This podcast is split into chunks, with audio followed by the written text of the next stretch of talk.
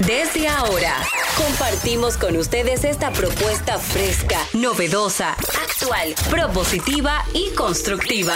El programa donde la radio y las redes sociales se unen para darte la información más completa y diversa.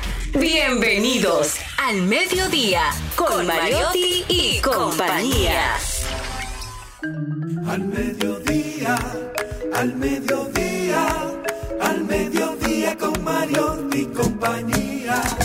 Al mediodía, al mediodía, al mediodía con Mariotti y compañía. Si tú quieres disfrutar de foros alternativos y de twitteros rankeados, este programa es tu amigo. Tu revista meridiana para el talento una vía, para radio y redes variadas y con la canción del día. Al mediodía, al mediodía, al mediodía con Mario y compañía. Al mediodía, al mediodía, al mediodía con Mario y compañía. Si tú quieres disfrutar de página para izquierda, en la calle y el hogar, por eso no te lo pierdas.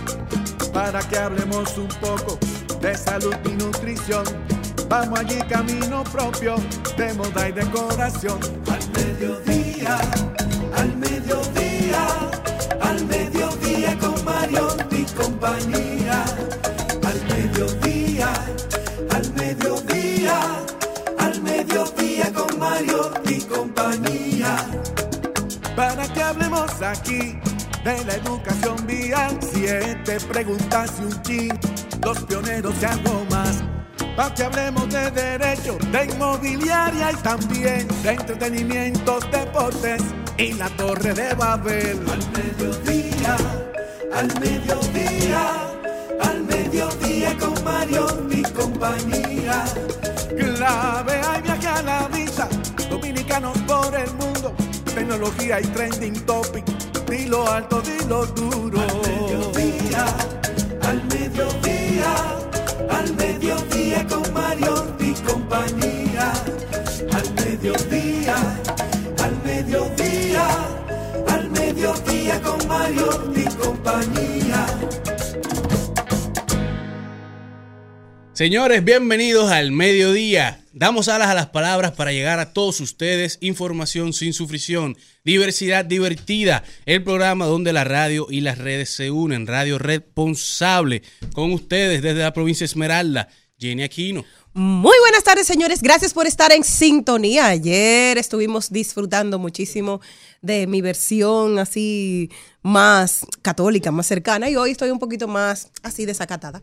Estoy más normal, Ya como no todos los monja días. hoy. Ya hoy no, hoy, Hoy no te- soy te sacaron monja. del convento. Ay, sí. Me dijeron solamente vamos a, permitir que esté con nosotros en el convento dos horas y en la radio, y de ahí me sacaron. El padre no lo aguantó. Eh, No. Em, eh, yo no te oigo, espérate.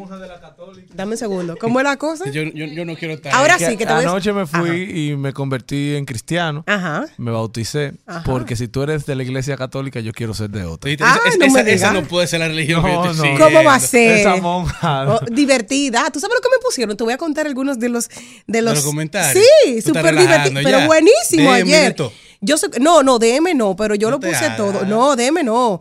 Lo, lo muy, fueron muy pocos los DM que me Ah, pusieron. Hay que ver cuántos No. padres te escribieron a ti. No, no, no, no, no. Un amigo sacerdote mío me dijo, pero tú estás eh, disfrazada de monja o de bruja. Y yo le dije, de una monja bruja. de las dos. Me dijo una, qué linda, Sor María. Te imagino rezando, no te imagino rezando y que salgas con una de las tuyas. Me puso uno, una monja, muy- ¿cómo sería yo de monja? Y me dice, una monja muy empática, dedicada al servicio social. Sería la mejor monja. Ese me lo puso Leo Vigildo. Dice, serías la madre alegría. Me puso María Castillo también en mi cuenta de Instagram. Una hizo- monja muy linda y la- simpática. La, la definición de la monja, esa definición puede aplicar tanto para monja como para cariñoso. Bueno, pero sí, pero ella me vio de monja. Dije, eres una, chi- eres una buena chica. Recuerdo, era muy disciplinada en la universidad. Te queda bien. Ese me puso. Soraquino me puso uno. Entonces otro me dijo, Jenny, tú pareces una, un cura de una iglesia. Sí, ya, no, no, no, una monja traviesa, una monjita muy chula, la más bolita, la mejor de la bolita del mundo. O sea que a la gente ¿Tú le que la gustó. mitad del la mundo, eso era una zona de... No, no, no, Ah. no. Es del mundo entero de verdad. O sea que no, Harlo, no. Pero hoy, aparte de eso, quedó muy lindo ayer retratado. Yo subí en mi Instagram la historia de esa, de ese disfraz que tuve ayer de monja. ¿Por qué? Porque hoy es el Día Mundial de la Preservación Digital, de todo lo que tenemos, esos archivos, de esas fotos, de esos recuerdos que ya, luego de que se digitalizó todo lo que eran las cámaras, dejamos de imprimirlas. Entonces, hoy es el día de preservar eso. Yo tengo cuatro computadoras desde el 2006 que tengo que vaciarla en un, en un O sea, tú CPU. coleccionas tus computadoras. Sí, porque necesito Tú no la algún día regalas, sacarla. ella no se daña, tú la y la dejas Yo la ahí. tengo exacto, porque tengo que quiero sacar la Hay un información. sobrino, una sobrina y tú una Y ya- no, ninguno. Entonces yo voy cambiando. Ya Tengo tú sabes la tres. cantidad de información que Tres. tiene, que Tres. tiene esa computadora. Ahí, de todas las incapaz de fotos. pasársela a otro. Otras, no, porque son fotos, son No recuerdos, son Y no es- Eso se videos. pasa en una memoria en un segundo. Claro. No, mi amor, porque yo necesito, tú sabes cómo soy yo. Ah, Bueno, yo siempre digo que yo soy Pero la tú del. puedes pedir en Amazon la una memoria de un tetra, dos tetrabytes. Como cinco voy a necesitar, porque. Eso tú lo conectas ahí y está brand new. Pero señores, con ustedes directamente desde la circunscripción 3 del Distrito Nacional, el mejor de los Morel, Cristian Morel. Muy buenas tardes a todos los que nos escuchan. Feliz y agradecido, Carlos, de estar aquí un día más en al mediodía con Mariotti y compañía, pidiéndole a Dios Ismael, que nunca me toque confesarme con una monja Aquino. Bueno, señores, con ustedes nuestro mensaje de hoy, una dedicatoria muy, muy interesante para todos esos jóvenes que andan emprendiendo su propio camino. Y es que hagas lo que hagas, tienes que ser el mejor. Si te toca barrer las calles, que esa calle quede reluciente, que sea la mejor calle barrida por la mejor persona que la barrió y siempre pon tu 100% en todo lo que hagas. Y con ustedes nuestro contenido de hoy. O nos vamos a una cortinilla, una musiquita. Una cortinilla. Álvaro, de Yoquea, viejo, porque tú llegaste hoy. Ay, tomando titanes como Capitán Levi. Yo tengo esa grasa arriba. No los veo de ser libre ahí, like. Young Winchester DY. No confío en nadie, solo mi mind. Yeah. Tengo a Biden en la muñeca, esta roleta es presidencial. Venga mi madre en la calle, le dicen Sol María, guau, ese niño especial.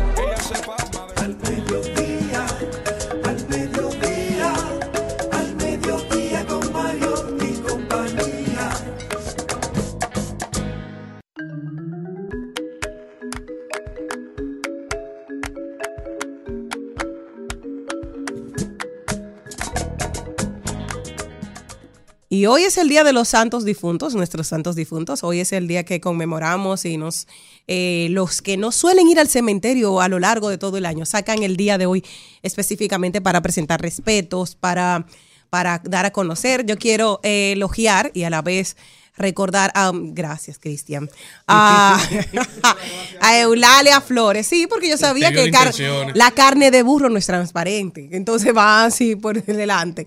Eh, nos están viendo a través de YouTube y fue Cristian que cruzó, por esa sombra que cruzó. Y Eulalia Flores es una socióloga que ha hecho que el cementerio de la independencia poder dar a conocer todas las historias tan maravillosas que hay ahí, las personalidades, nuestro primer científico, el que rebatió la, la ley de la relatividad y encontró otra fórmula que fue desarrollada por un dominicano, cómo hay tantas historias que se entretejen, cómo estaban ahí las personas que los mismos que creen música y letra de nuestro himno nacional están ahí en el cementerio de la independencia. Ojalá que en algún momento se puedan hacer esas guías para dar a conocer esto, porque es importantísimo y ya la necro, el necroturismo es algo muy importante. Sí, en otros países, si tú normalmente te gustaría ir, siempre la gente va a donde, ah, ¿dónde está enterrado fulanito? Ah, mira, y es un atractivo para la ciudad. O Sí, sea es, que... es parte de la parte cu- cultural de los viajes y tú ves como tan bien cuidado esa parte de los cementerios donde hay esas figuras que son interesantes y atractivas para todos los que viajan y sería bueno que República Dominicana adaptemos ese tipo Por de ejemplo, a- en torno a la figura de Trujillo, pudiera hacerse. Peña eh, Gómez, Peña Gómez, emblemática que tú sabes dónde están Johnny Ventura. Que no, es- que no importa que hayan sido personajes positivos o negativos para la historia, porque la tú te vas a. Colombia y el, todo lo que hay en La torno a Pablo, Pablo Escobar, Escobar, es turístico y genera mucho dinero. Exacto. Y, es parte de su historia y de su cultura. Y hay un joven que hace mm, un recorrido de muchísimas personas del espectáculo. Em, déjame ver, porque lo estoy buscando.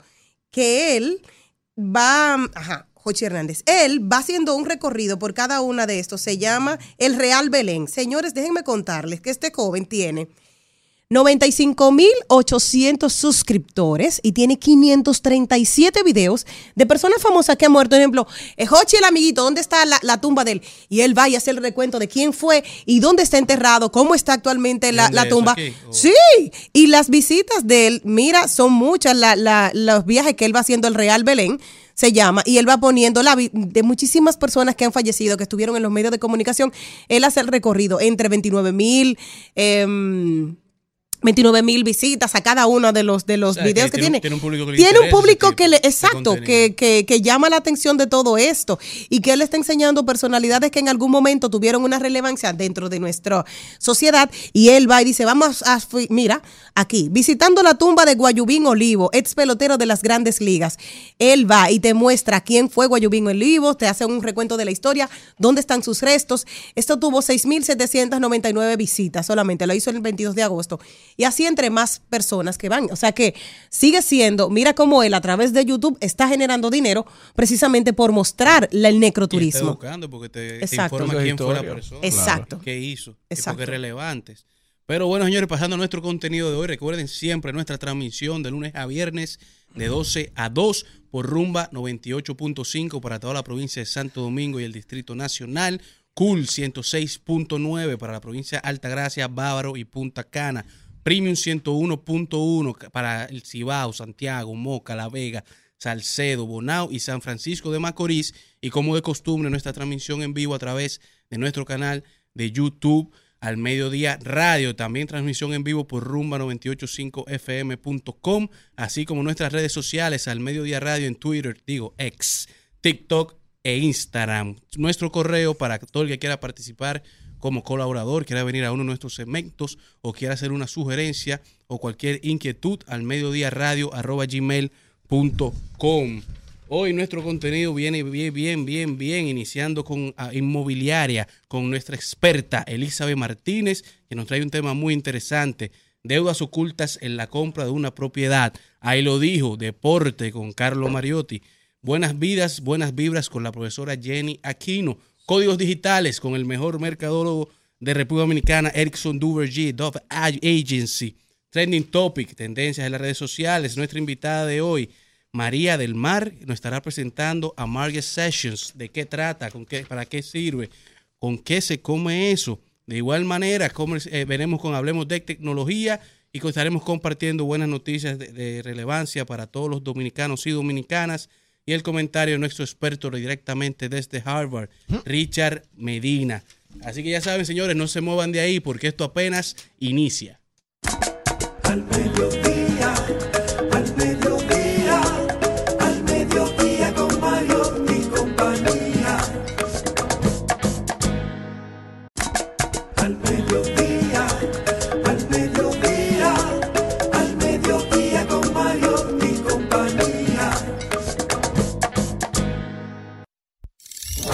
Codex, Codicus, Codiculus, Código, Dígitos.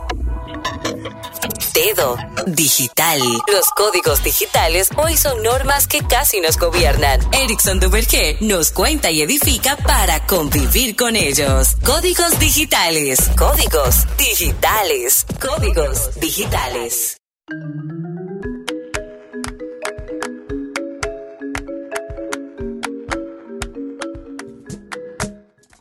Bueno, ya lo anunció don Carlos Mariotti. Está con nosotros Erickson Duverger, que viene a hablarnos sobre el social media y el retador, pero in- inmovible Black Friday.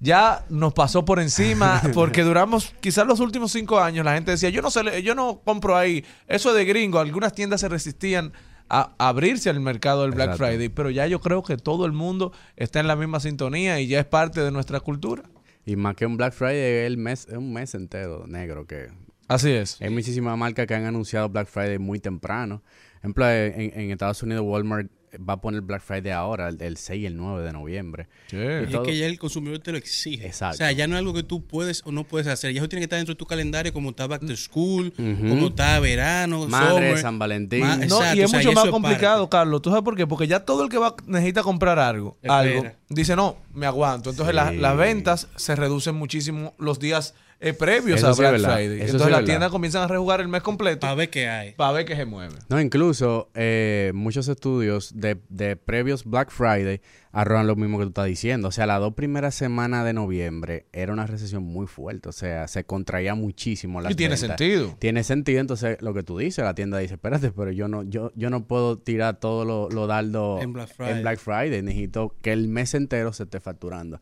Pero más que nada yo vengo a dar consejos eh, a nivel de social media para las marcas y sobre todo pequeños negocios, medianos de negocio y grandes empresas, porque aquí no escuchan todos.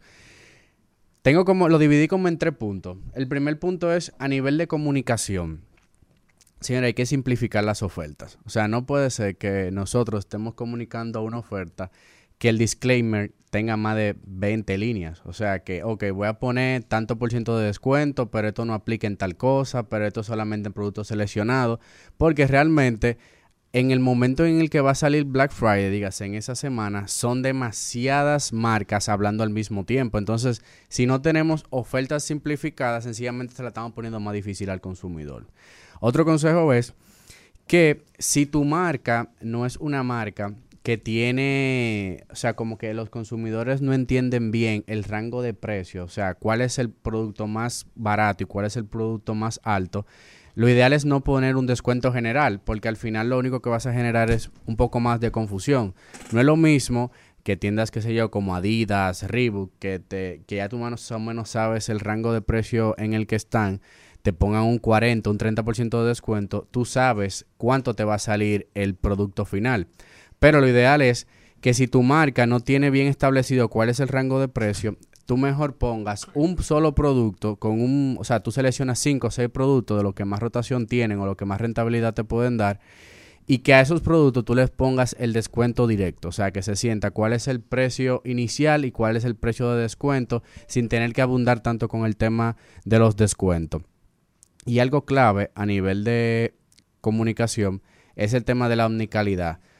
Omnicanalidad. Dígase, no puede ser que la oferta esté en Instagram y todo el mundo, estamos hablando que más del 70% te va a consumir la oferta directamente en redes sociales, que cuando vayan a la tienda no estén claros de cuál sea la oferta. Eso pasa muchísimo en Black Que los Friday. empleados ni se enteran. No, lo- y entonces tú le enseñas la foto. No, déjame confirmar con el dueño a ver si así. O sea, y, y es algo muy básico.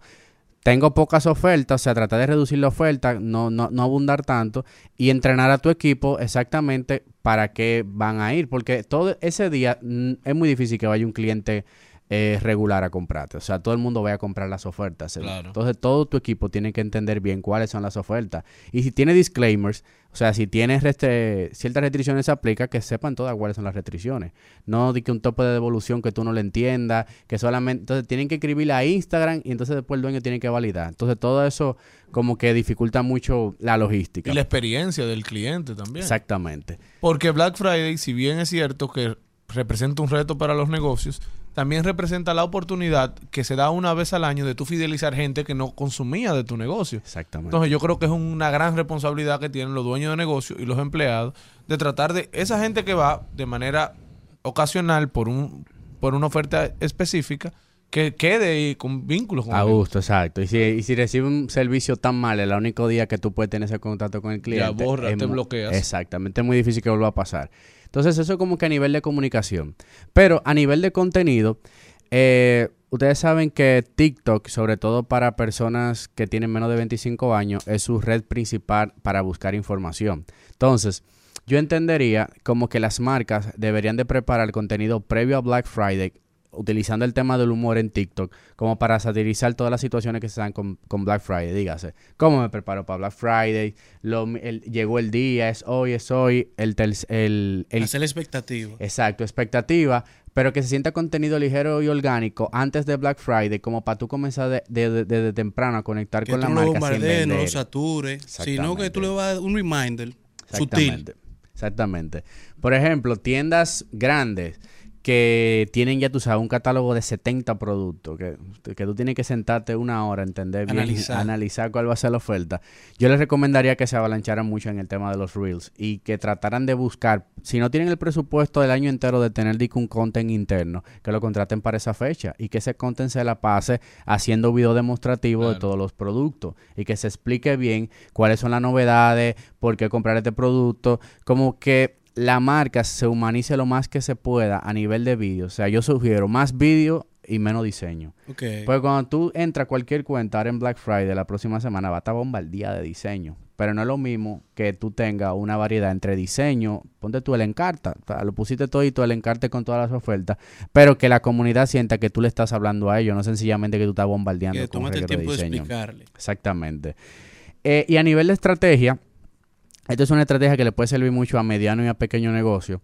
Si tú, tienes un presupuesto de publicidad para colocar en, en este tema de Black Friday, tú dijiste, ok, voy a gastar 500 dólares eh, en todo el tema de la publicidad.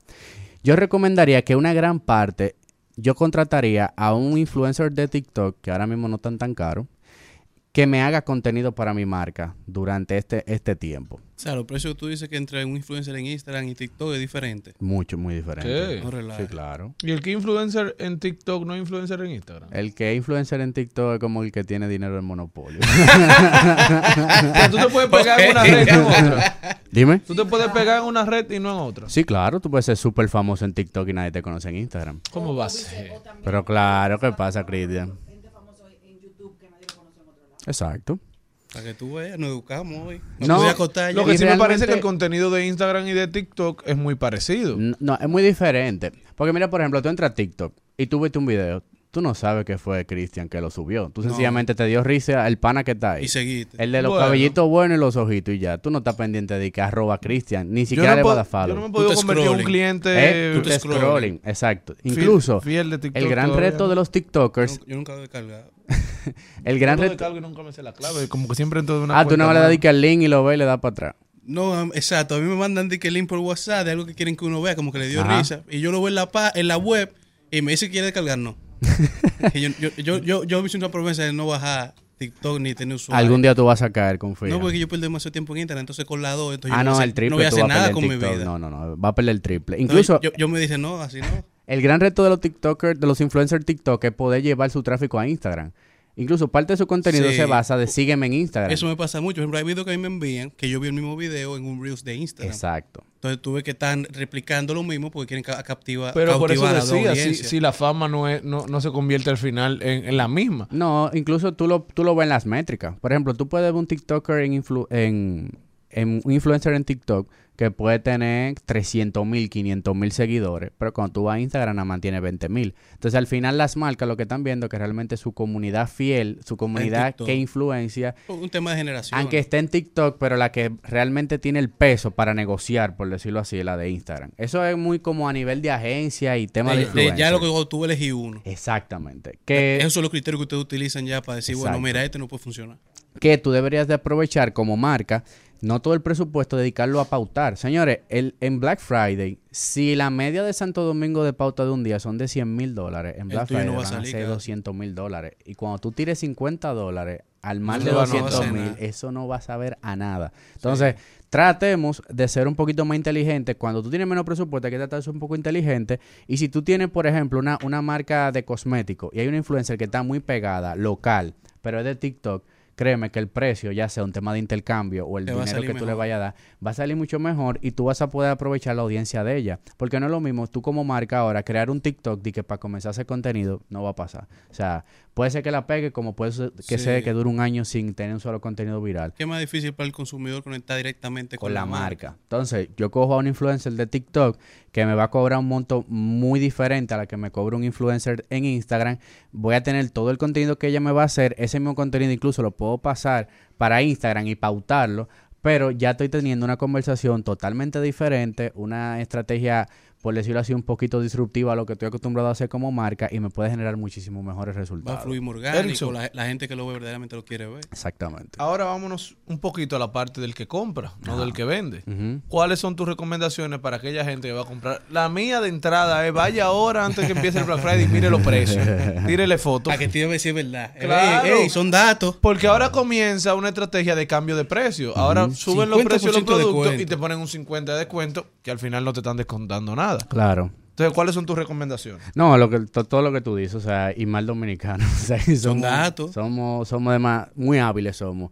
Eh, yo diría ese tema del tracking, por ejemplo, si tú vas a hacer compras online, todo el tema de guardar en el carrito toda la cosa que tú quieres para realmente ver las variaciones que van a tener y Claro, descuentos tú te que- informas. Sí, y sobre todo, infórmense de. Como que si ustedes están concentrados, por ejemplo, yo, quizá, que, que vaya, que lo que quiero comprarme es un- una- unos tenis. Si es una marca clave que yo voy a comprar, infórmate bien cuáles van a ser las ofertas, porque incluso yo recuerdo que el Black Friday anterior yo quería, yo tenía que hacer una, algo en la casa y tenía que ver con pintura y yo le di tracking a la marca que yo quería comprar y la oferta que pasó antes del Black Friday estaba muchísimo mejor. mejor. que el día del Black Friday, que pasa Pero tú muchísimo. esperaste hasta el Black Friday. No, yo esperé antes, o sea, yo... ah, tú compraste en esa Claro, oferta. y también enfócate mucho en el tema de la tarjeta. Incluso hay, hay empresas, hay marcas grandes aquí que tienen una oferta cada semana con una tarjeta diferente. Entonces tú como que tienes que hacer el mapita de que, ok, no te no vas a comprar de todo, porque ahí eso es una compra muy impulsiva, pero si tú quieres algo que realmente te va a Si que convenir, tú verdaderamente necesitas, que tú dale verdaderamente seguimiento a la marca, dale seguimiento a la tarjeta que tú tienes, porque no necesariamente tienes que esperar al Black Friday. Muy, muy, muchísimo mejor te puede salir. Y recuérdense también que el día del Black Friday es a lo que tú encuentres. Sí, Ah, O sea, sí. Es la garata con es la puño. garata con puño. Entonces no es lo mismo tú compras dos semanas antes que compré ese de... que, que te, te dejaste de ahorrar mil pesos. Yo prefiero dejarme de ahorrarme mil pesos que, Ah, cogemos ese que con- Ahora, ¿y qué tenis te quiere comprar? ¿Eh? No, Te recomiendo esto, que lo compré yo y ya no sé qué hacer con ellos. eh, pero bien. No. No, del, el del. Hoyo, hoyo. El tipo anda con su hoyo, Ah, bueno. su tenis. Ahora lo uso para mi día. Tan bonito que te compraste lo negro. ¿Cuánto tú calzas, güey? ¿Qué sé? No, no me sirven. Bueno, señores, hasta aquí los códigos digitales con Ericsson Duverger. Ericsson, donde pueden continuar la conversación. Las marcas que quieren ese, ese nivel de estrategia y de creatividad.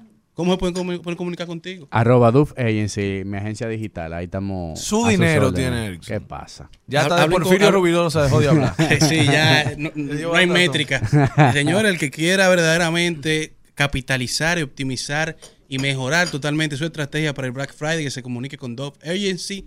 Mientras tanto, nosotros continuamos. Si te vas, que regresará. Te quiero la noche entera. De espalda te quito la tela. Me encanta cómo me modelas. Hoy sí que te robo. Te diré cositas al oído.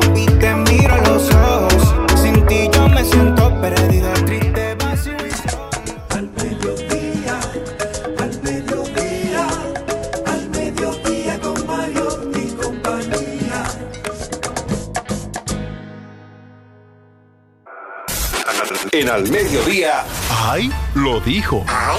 Lo dijo. ¡Ay! Lo dijo. Lo dijo. ¡Ay! Lo dijo. ¡Ay!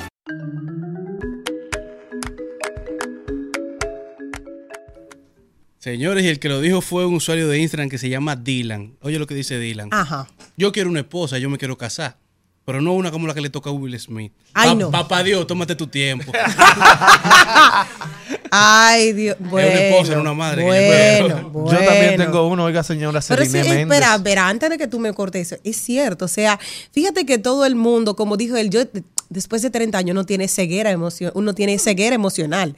Y dice, yo soy su mejor amigo y todo, porque tú te has acostumbrado a la relación tan difícil, pero tú necesitas una persona que te apoye o que vaya contigo, no que el día de mañana te diga que tú eres un inservible. Exacto. No, Entonces, no eso, hay no exacto, si Oye, usted no lo quiere, no le haga daño público, mejor No, vete y, si ya, y es un ser humano. la que nunca sirvió fuiste tú, que, siempre estuviste conmigo. Exacto. Entonces, E- ese, ese pleito ha sido tan bueno que J. Cole, el rapero, tiene una canción de hace mucho tiempo en la que él hablaba de los tipos de amor. Y él dice, coño, yo quiero encontrar un tipo de amor como el de Yada y Will, Jada, y- Jada and Will.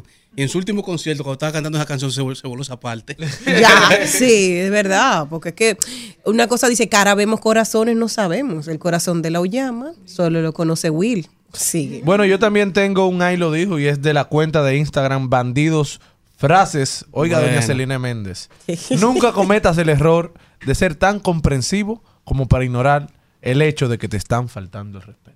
Son datos. ¿Y por qué a mí? No, porque, porque me tú acordé- Porque tú eres la que está al lado de él. Exactamente. Sí, pero es verdad, tiene la razón. Eso es cierto. Sí, que no confunda solidaridad con ser un estúpido que se deja. No, y que tú sabes que más que eso, cuando tú idealizas mucho, y tú idealizas a la persona, tú entiendes que todo lo que viene de esa persona viene de un lugar de amor si tú vienes de un lugar de amor. Entonces tú, te, tú muchas veces confundes y, y nublas lo- la- las cosas y cuando te faltan el respeto tú entiendes que te están dando un consejo y en verdad te están faltando. Eso es así. Hay que tratar de siempre en el listado de la gente que uno quiere y adora encontrarse uno en el primer lugar. Este lo dijo, lo tiene Manuel Álvarez. Lo vi en un estado y me gustó bastante ver qué ustedes opinan todo. Quiero oír también a Elizabeth. Oye esto. El ser humano es tan malvado y egoísta que es necesario hablarle de, la, de una recompensa en otra vida para que haga el bien en esta. Virgen. Virgen Santísima. se los Hasta el repito. Álvaro le frena a uno. Oye, se los repito. Oye, oye, la lengua hasta se frenó. Me encantó por eso. Dice, el ser humano es tan malvado y egoísta que es necesario hablarle de una recompensa en otra vida para que haga el bien en esta. ¿Qué les Y así parece? lo hace. Y así lo hacemos. Sí. ¿Qué me dices? Normalmente, no, yo te puedo decir algo. Normalmente es más difícil tú ser serio que hacer las cosas malas. Lo más chulo es tú hacer las cosas mal hechas. es facilísimo. Eso es malísimo. O sea, eso es lo más cool del mundo. Entretiene más. Y definitivamente es más divertido. Y ser serio es lo más, es más difícil. Tú mande- mantenerte en, en la, en la línea recta. Por lo tanto, él está hablando tal vez de su misma condición poniendo su línea. Lo que estamos diciendo. Tú hablas de, de acuerdo a desde el lugar de donde tú te encuentras. Sí, es definitiva, de- definitivamente. Tengo uno, por eso para que nos vayamos por ahí mismo. Dice, si tuviste relaciones sexuales y no te ha bajado, no te asustes. Puede ser normal o por cesárea.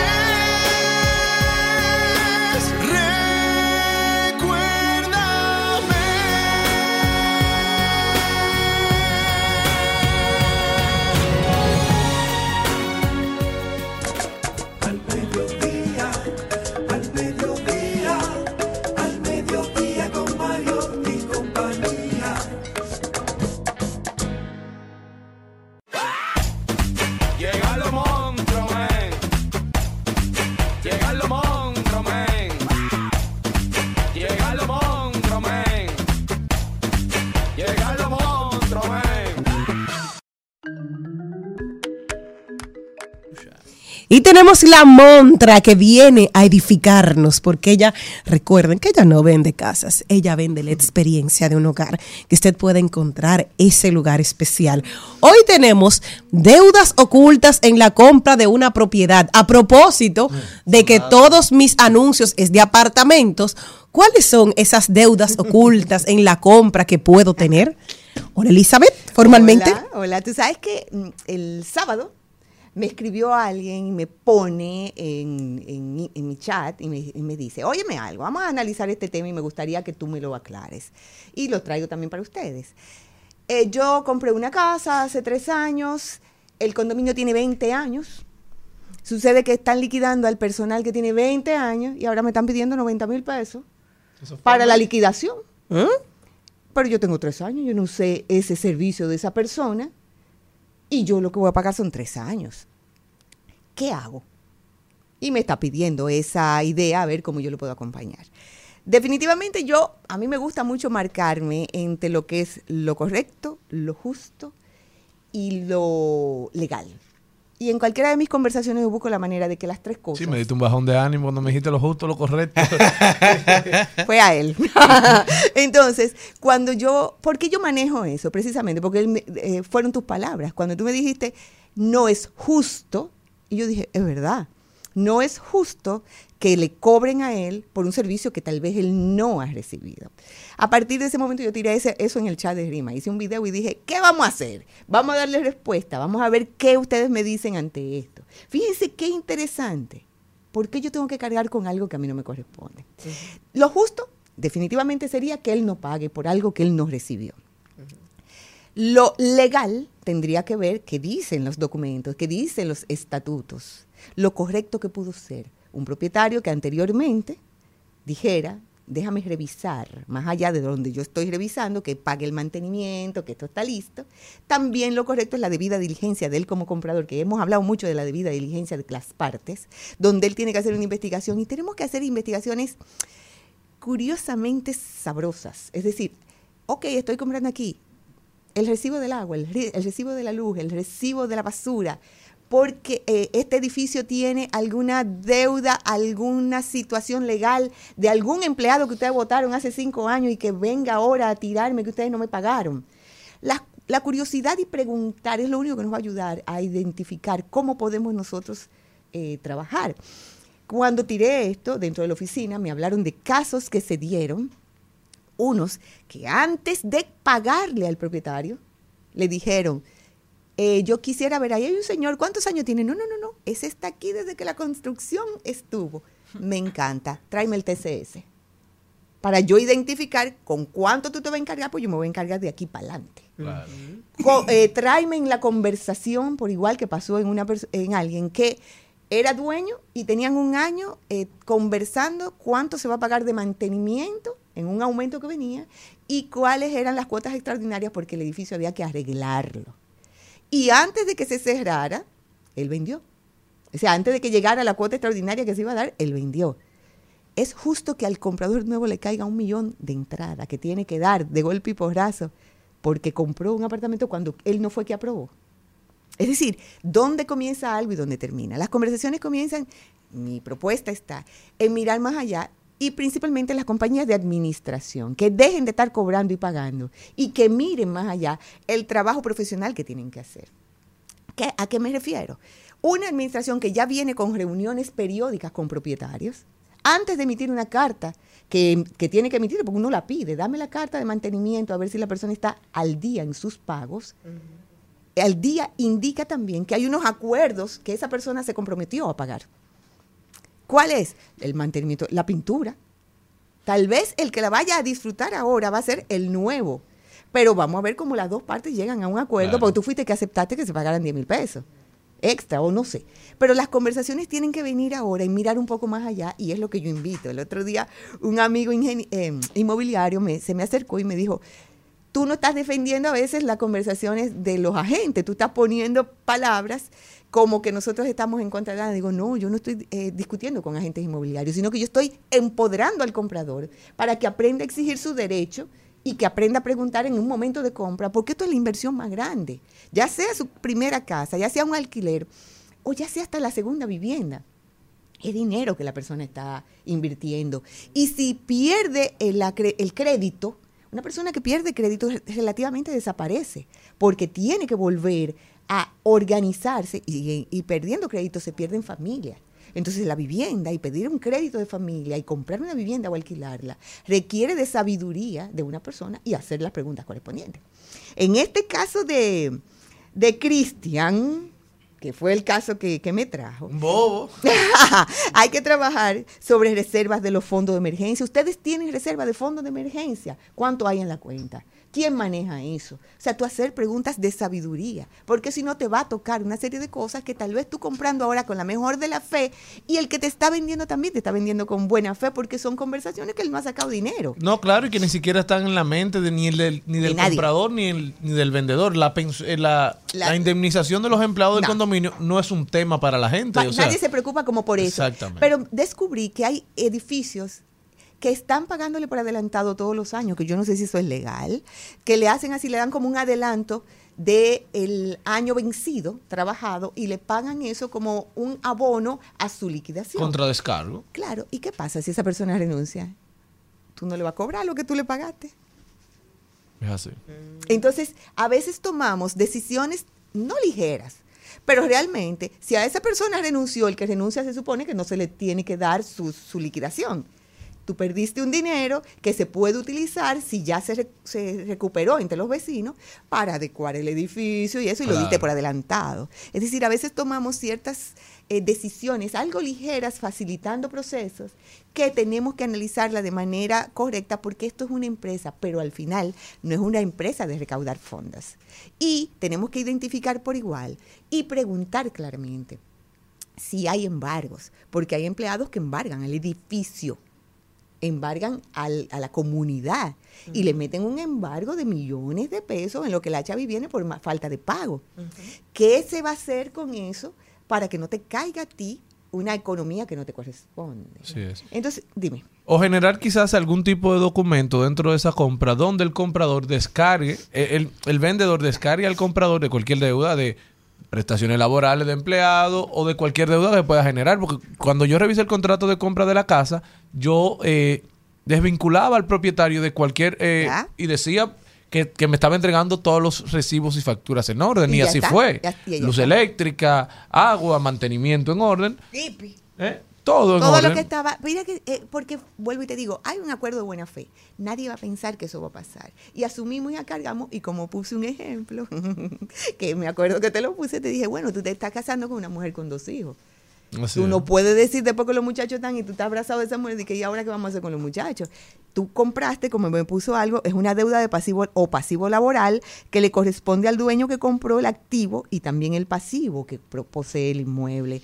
Entonces, ¿qué se pudiera hacer en ese momento de la negociación? Tú tienes primero, entonces, si estás comprando, hacer y solicitar el TCS. ¿Para qué?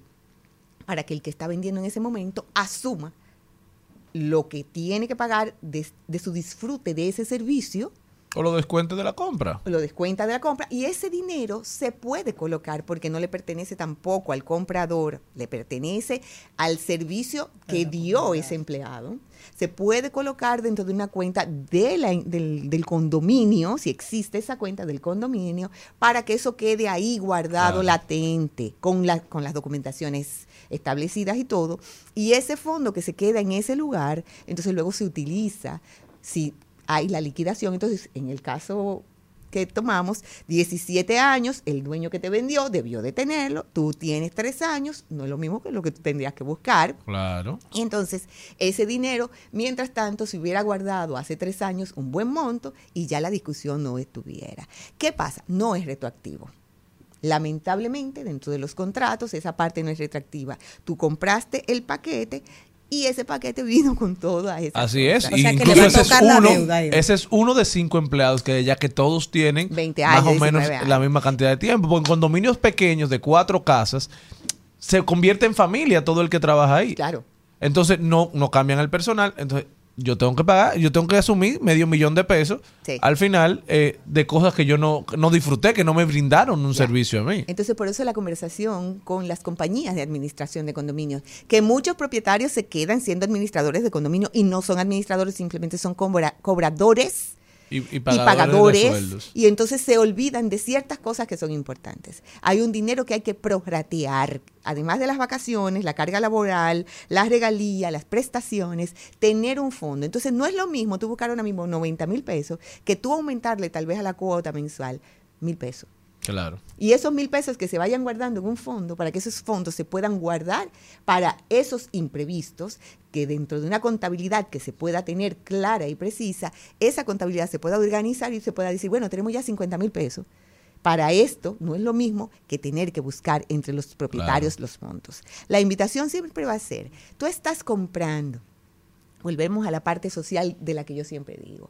Deja de mirar para arriba y de las fotos y de la oportunidad y de la chulería del cierre y comencemos a mirar la negociación como la inversión más grande que tú vas a hacer. Mirar un contrato y rectificar qué de verdad te cubre. No vamos a estar tampoco en una cosa de sospecha, porque el que está vendiendo no creo que va a estar diciéndote que, que ocultó una Claro. información. Tenemos que trabajar de que sí, es verdad. Y recientemente a mí me pasó algo. Una persona tiene cinco años viviendo en el edificio, el edificio nunca se reunió para nada. Vendimos el apartamento y a las al mes y medio decidieron reunirse todos los propietarios para llegar a un acuerdo de arreglar el edificio. Ay. ¿A quién le toca? sentarme en honestidad y yo decirle, definitivamente tú no sabías de esta reunión, tú no tenías nada. Sentarme con la compradoría, explicarle y decirle, mira, hace una semana hubo una reunión de los propietarios que decidieron y están decidiendo. Tú tienes que involucrarte porque el que va a tener el beneficio a partir de este El momento disfrute. eres tú. Te va a tocar a ti los acuerdos que ustedes tengan. Esta niña, ella insistió en que se reunieran, nunca se quisieron reunir y tal vez por la insistencia y la venta que se movió todo, vieron una oportunidad porque el edificio se veía tan man- tan feito que el mismo apartamento se pudo, se si hubiera estado bien puesto el Se edificio, puede vender mejor. más de 150 mil dólares hubiera valido. Wow. Entonces, fíjate la importancia también, lo traigo, de un buen edificio, porque no haces nada con tener tu casa bonita y que el resto esté feo. Entonces, todo eso es parte de las conversaciones que quiero traer. Una compañía de administración debe ya de mirar un poco más allá, ser más responsables en las cosas e involucrar a los propietarios para que sepan la importancia, la importancia de esto, del TCS, de la basura. Hay edificios que tienen años con deudas de basura. Hay edificios que tienen años con Que parece insignificante al momento de la compra. Pero cuando tú tiras la realidad, hay un millón de pesos que hay que negociar.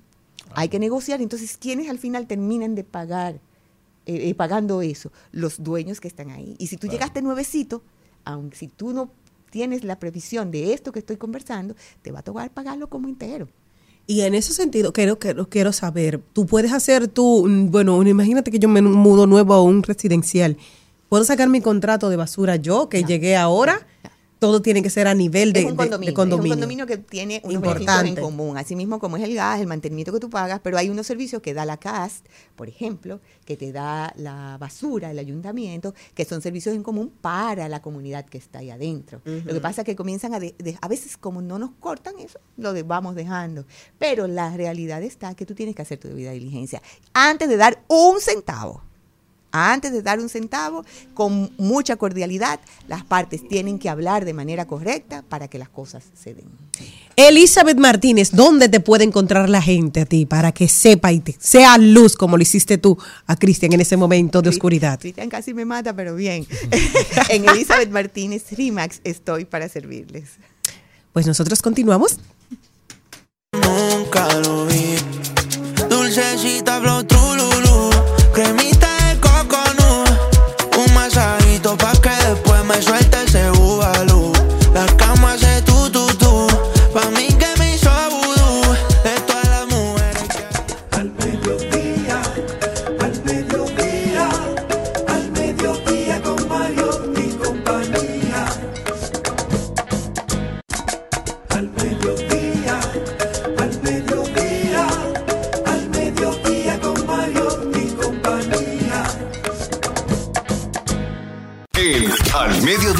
Dice presente. Dice presente el músculo y la mente. El músculo y la mente. Estamos en deportes.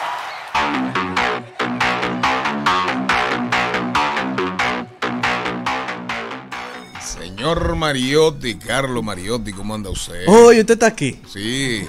No, pero estaba aquí desde las 12, las 11 de la mañana, pero trabajando.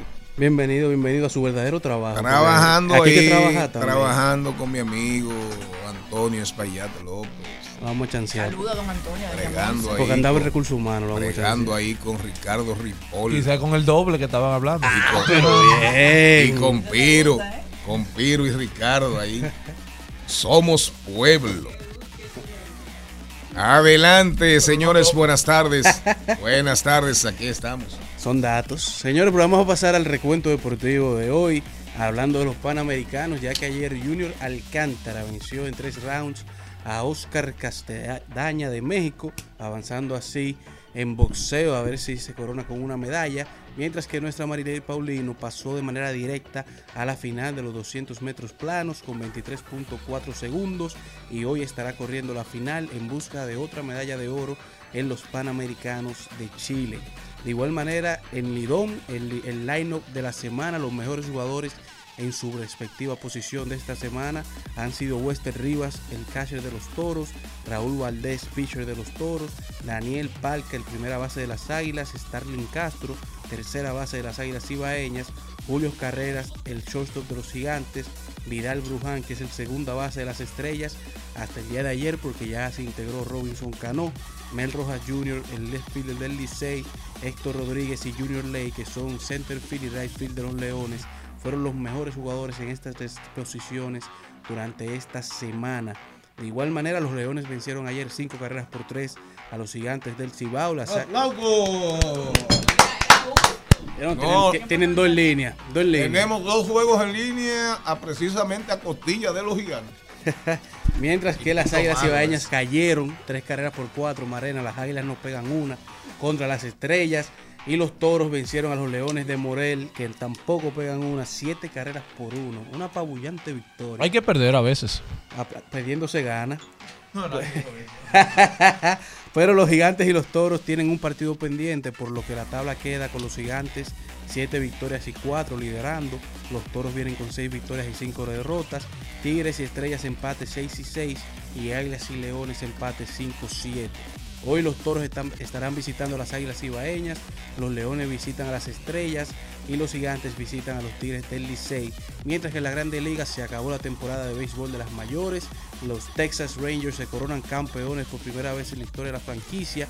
Aroldis Chapman fue una pieza clave, no, so- no en uno, sino en dos equipos que terminaron con la sequía más grande en la historia de las mayores en ser campeones. Primero Adolis perteneció al equipo del 2016 de los Chicago Cubs que tenían 108 años sin ver a Linda y ahora gana con los Texas Rangers en el 2023 que tenían 62 años sin ganar un campeonato. Texas ganó la serie. Fue su primera. Exacto, la primera de Texas, la primera de Chicago, pero este jugador fue parte de ambos equipos. Pero la franquicia, de la más la larga franquicia de los vigilantes era, es mucho más joven que el Chicago. que Chicago. Así es. Pero la primer, el primer campeonato y, y en el caso del manager de Bruce, Bauchi.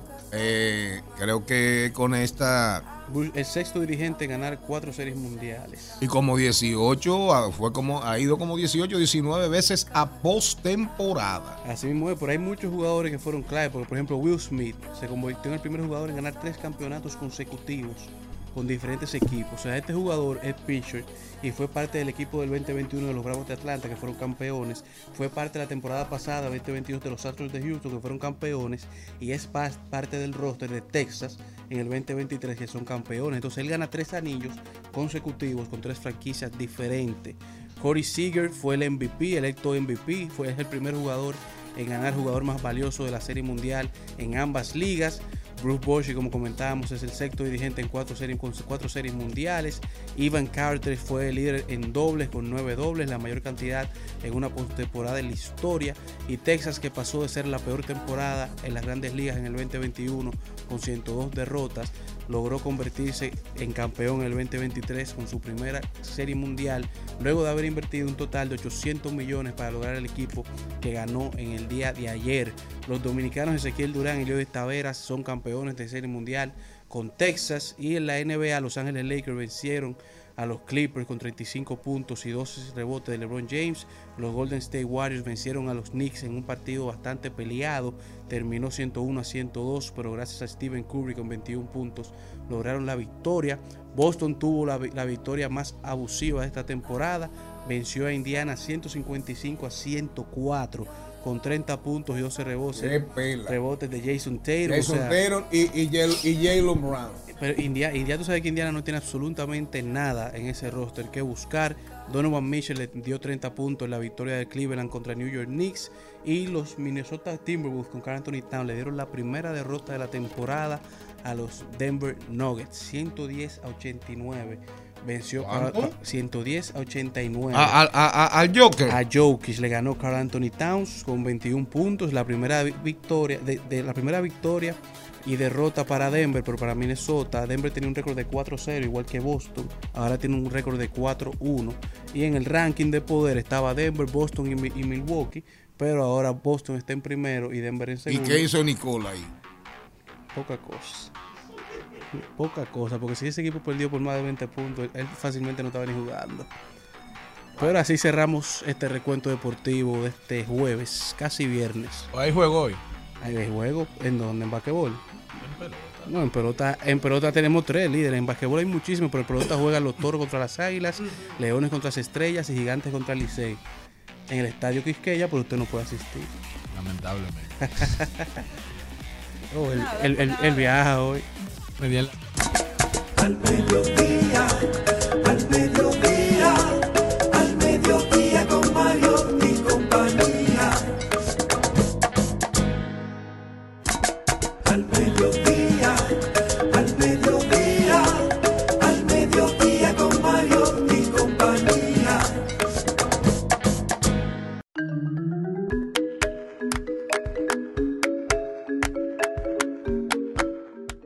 Oigan bien, oigan bien, un saludo a toda la gente del este, a toda la gente del Cibao Central, Premium 101.1 FM, Cool 106.9 en la Romana, en, el Ceibo nos escuchamos en la R y en Romana, en la Romana nos escuchamos en tiempo, tengo que ver la frecuencia, pero a toda la gente de la región este, los invitamos y a todos ustedes, a la audiencia en sentido general, los invitamos a que busquen, a que, a que busquen la serie de Offer.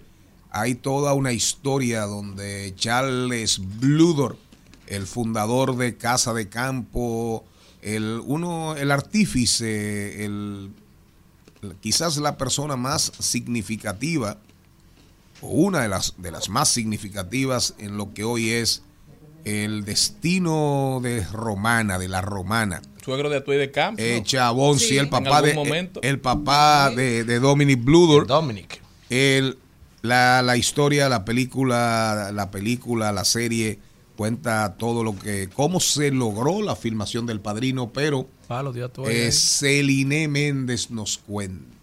Bueno, pues así como dice Don Charlie, fue un austriaco norteamericano fundador y presidente de la estadounidense Gulf and Western, que es un conglomerado del que era la subsidiaria, la Paramount Pictures, productora de la exitosa trilogía El Padrino.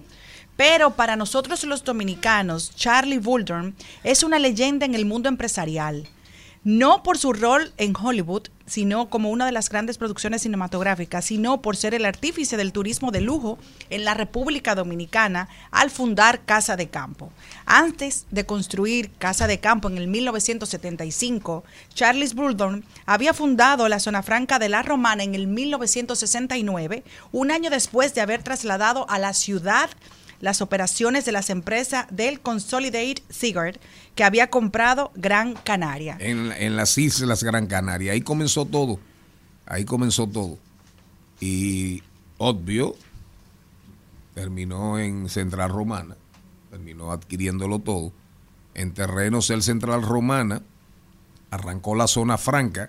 Exactamente cuando usted va desde el pueblo para la entrada de Casa de Campo, usted se encarama ahí en el semáforo hacia la izquierda. Por ahí sale a la autopista, ¿verdad? Se A la encarama. del Este. Sí, sí, se encarama.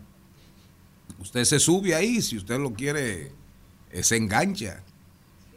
Entonces, ahí a la derecha, ahí a la derecha, ahí comenzó la zona franca. Eso de vino, eso de vino comenzó con esa empresa y después se convirtió en uno de los primeros parques de zonas francas de la República Dominicana. No, y también lo que es ahora mismo el anfiteatro de Altos de Chabón. Eso fue más adelante, ya cuando ya cuando se metió en el Central Romana, ese eh, Golf and Western, así era que se llamaba la empresa matriz, eh, que después terminó adquiriendo los estudios Paramount, Paramount Pictures, entonces ya él se involucró en el mundo del cine. Entonces por eso viene todo el tema también Costa Sur, desarrollos y grandes estrellas que venían, grandes magnates, ricos de todo el mundo, y comenzó a promoverse el destino, el primer destino turístico De de, la. República Dominicana de turismo de lujo de verdad fue ese, antes que Punta Cana, antes que Punta Cana, fue nuestro primer gran nombre en el mundo. Y a partir de ahí, entonces, ya bueno, cuando viene todo el tema del desarrollo inmobiliario, el desarrollo turístico, aparece la idea de recrear esa aldea italiana, recrear esa aldea italiana que conocemos hoy como Altos de Chabón.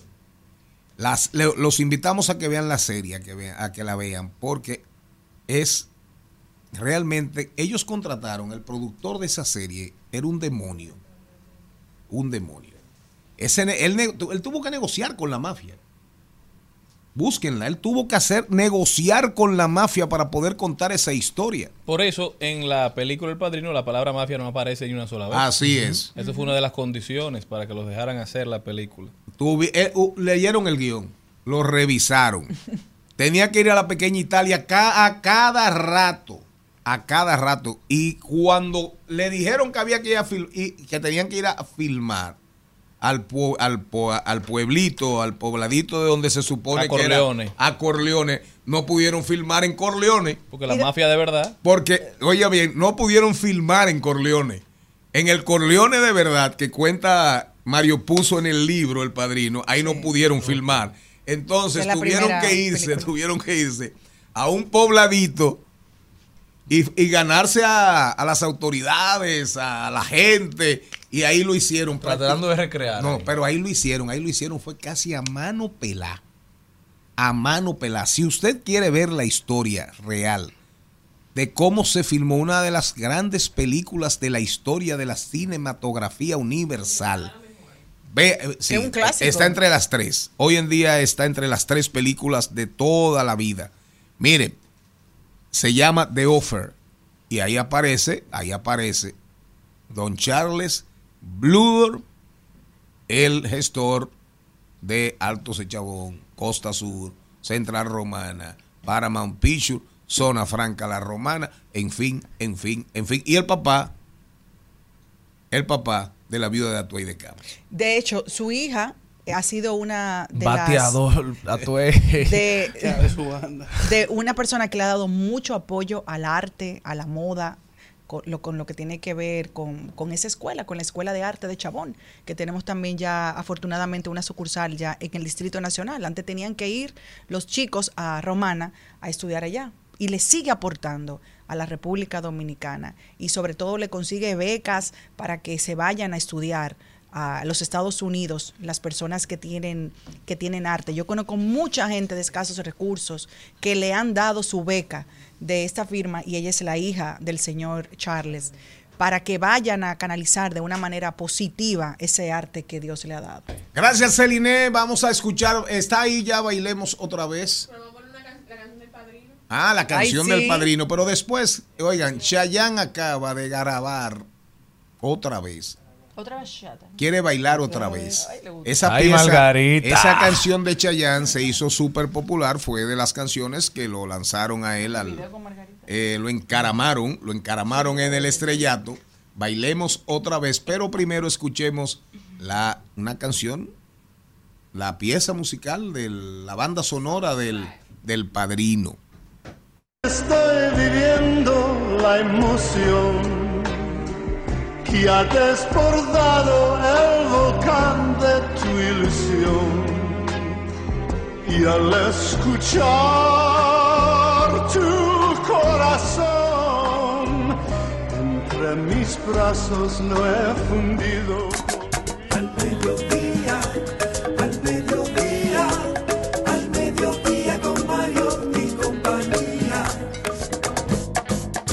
En Al Mediodía es bueno recibir buenas noticias. Es bueno recibir buenas noticias con Mariotti y compañía. Estoy contigo, me lo gané, acepto mi castigo, pero tu tiempo era mejor conmigo. Bailemos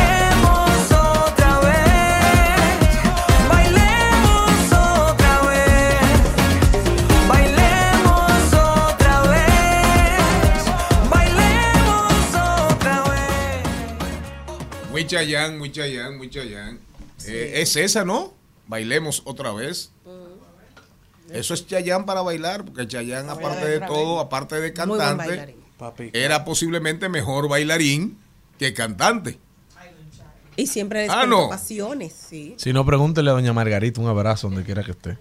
Adelante. Bueno, señores, y una buena noticia para el día de hoy y para toda la República Dominicana es que el Senado de la República aprobó un proyecto que busca modificar la ley 225-20 y es que se trata de prohibir el FOM no biodegradable. Recordemos que la ley 225-20 es la de gestión integral y coprocesamiento de residuos sólidos. Yo creo que es un paso de avance a la protección, cuidado y preservación de nuestro medio ambiente eh, y con todo lo que tiene que ver con el cambio climático, que es un enemigo silente que viene dando pasos no sonoros, pero constantes. No sonoros. No, no son sonoros. Usted Pero- no lo siente en su día a día. No, pero sí, que no son sonoros.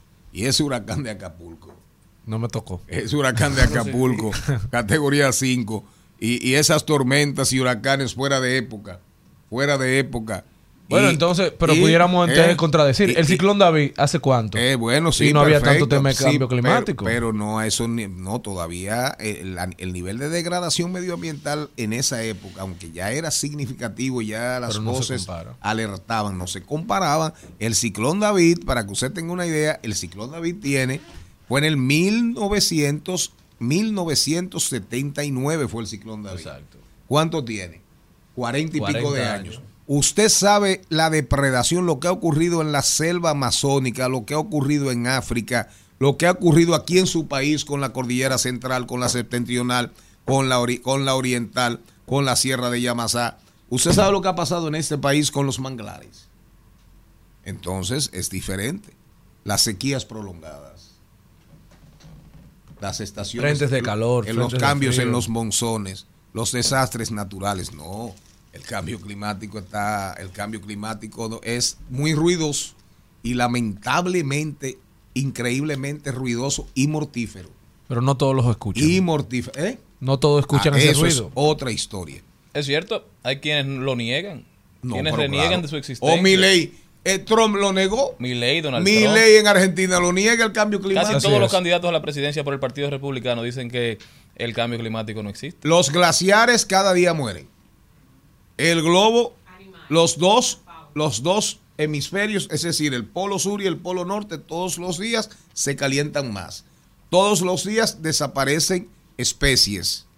¿De acuerdo? Y Especies. cuando tú lo analizas, todo depende mucho de dónde sale la primera información con la que uno interactúa de un tema. Porque ¿quién fue de los primeros que empezó a hablar de cambio climático? Ah, fue Al Gore. No, Al Gore, Al Gore, Al Gore. no, no. Demócrata. El primero, el primero en de Latino. Clinton. eh, sí, pero digamos por la figura de Al Gore. Y por eh, un documental que hizo muy bien hecho que trascendió No, no, bastante. espectacular, pero Al Gore era vicepresidente de Clinton. Claro. No era lo mismo el cambio climático en la boca mía, Claro. en la boca suya, que en la boca de, de Al Gore. Pero en Latinoamérica, Fue casi presidente de los Estados Unidos claro, contra George W. un, Bush. un fraude, le hicieron un fraude en la Florida. Por Dice un usted. fraude no fue presidente Al Gore. Eso se ve. En la Florida. Se han visto casos. Entonces, ahora hay un, un personaje, búsquelo ahí, búsquelo ahí. En brasileño, creo, se llama Leonardo Bobbio. Leonardo Bobbio. Cuando apareció el concepto, en Brasil apareció el concepto, el primer, el primer país que comenzó a hablar de la florestanía. Florestanía. Florestanía, ciudadanos de la floresta. Ciudadanos de la floresta.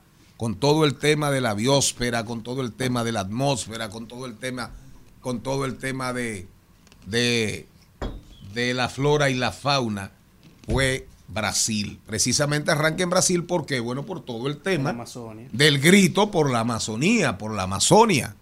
Pero el cambio climático, el cambio climático, al paso que vamos, al paso que vamos, que vamos, nos puede llevar al Armagedón. ¿Usted sabe lo que es Pero el Armagedón? una pregunta, señor Mariotti. Usted que probablemente trabajó incluso en ese proyecto de ley. ¿Tenemos forma como mundo, como naciones, de parar ya lo que no, lo que no tiene frenos? Siempre y cuando las grandes potencias europeas, siempre y cuando China, China, China, China y Estados Unidos asuman un compromiso formal, como en su momento lo asumieron con el tema del desarme nuclear, eh, Gorbachev y Ronald Reagan, y Ronald Reagan, sí, si Biden y Xi Jinping, que son las naciones que están marcando el paso, dicen, hasta aquí llegamos, pudiéramos tener resultados más rápidos, con mayor, de mayor provecho y mayor tranquilidad para el mundo. Porque al final, ¿quiénes son los grandes contaminantes? Grandes potencias. Los que más producen. Europa dijo en el 35 no puede haber un, un carro de, de un vehículo caminando con combustión interna. Perfecto. Eso nos lleva a la, a la electromovilidad. Pero cada solución, cada solución que nos traen en materia tecnológica también trae sus problemas. el problema. Claro, cuando usted habla de, habla de electromovilidad, tiene que hablar de baterías, tiene que hablar de minerales, tiene, tiene que hablar de tierras raras. Entonces, al final, hay que explotar.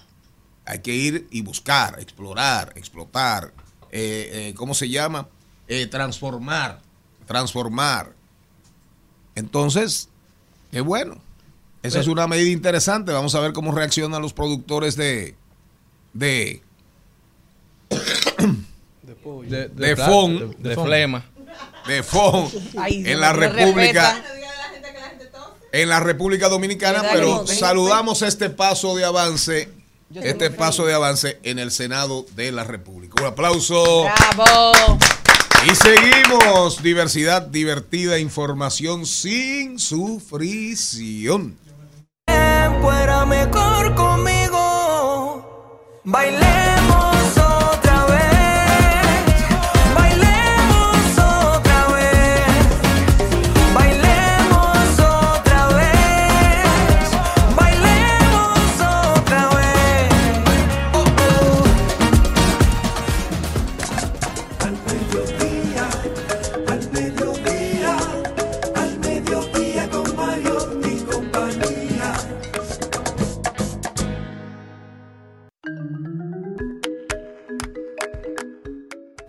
María está bonita la mar.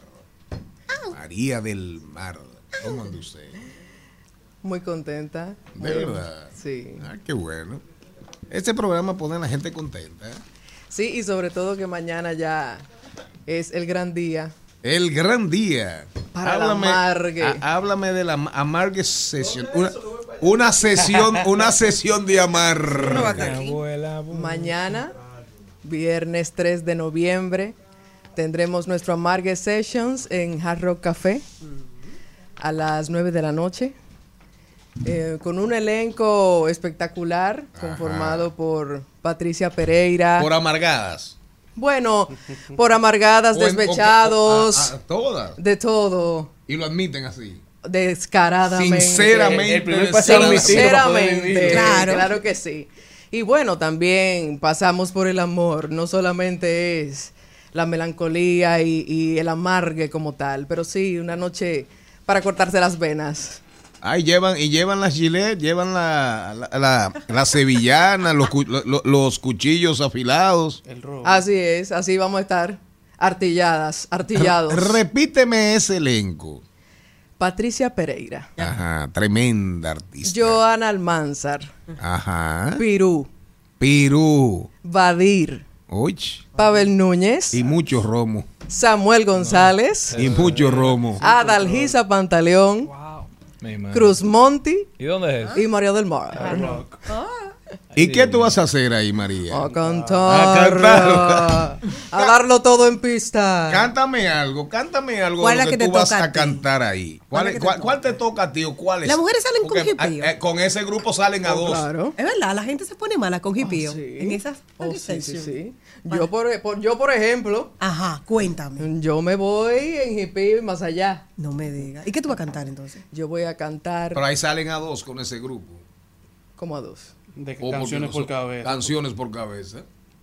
Hay Que son muchos. duetos. Eh, pues son muchos. Hay Hay, algo- duetos. Sí, claro que sí. Y un repertorio bastante amplio. O sea que la noche se va a disfrutar en grande. Y bueno, de los temas que me corresponden a mí, procuro olvidarte. Mírame esa cámara y cántame un chip. Procuro olvidarte. Procuro olvidarte, siguiendo la ruta de un pájaro herido. Procuro cansarme de aquellos lugares donde nos quisimos. Un aplauso. ¡Me encantó! ¡Bravo! Entonces, Gracias. y ahí tú te rajas a llorar. Y- Bueno, y, te y salen, también- y te salen dos pesadas lágrimas que cuando caen, al, cuando caen al- al- a la tarima ahí, al escenario, hacen dos hoyos. No se sabe quién va a llorar más, si el público o nosotros. Vamos a llorar todos. Yo soy pro llanto, ¿eh? Ajá, tú eres pro, yo Sí, también. Yo pro también, llanto. O sea que ahí vamos a sentir, a reír, a llorar, a gozar de todo. Y entonces te ponen, ¿qué, qué te ponen? Una mesita ahí estilo Gilberto Monroy. Precisamente se Con trata. una botella de tequila, una botellita de ron, un patrocinador ahí. Ahí va a estar variado, variado, variado, Una cervecita. Evocando esa atmósfera de los piano bar de los 80. Me imagino. Precisamente. Esa por ahí- línea. por ahí es que va la cosa. Un cigarrillo. ¿Quién va a cantar esa? La lluvia y tú. Y realmente Van a cantar esa. dentro del repertorio está La gata bajo, Bajo la, la lluvia. lluvia. Ah, sí, se agota muchísimo. Sabor a mí. Ah, sí. Esta es la no de Charlene. Esa no se puede quedar. En la canción de karaoke, es. él le encanta. Así, exacto. Vayan a cantar con todos nosotros. con ¿En todas Hard Rock nosotras. cuándo? Mañana 3 de noviembre, viernes 3 de noviembre, en Hard Rock Café. Boletas a la venta en Wepa Tickets. ¿Y hasta qué hora es eso? Bueno, no se sabe. Hasta que dejen de beber. No se sabe. No se sabe. No. No se sabe de verdad. Somos un elenco numeroso y cada uno tendrá varias intervenciones. Y la otra que tú vas a cantar, María del Mar.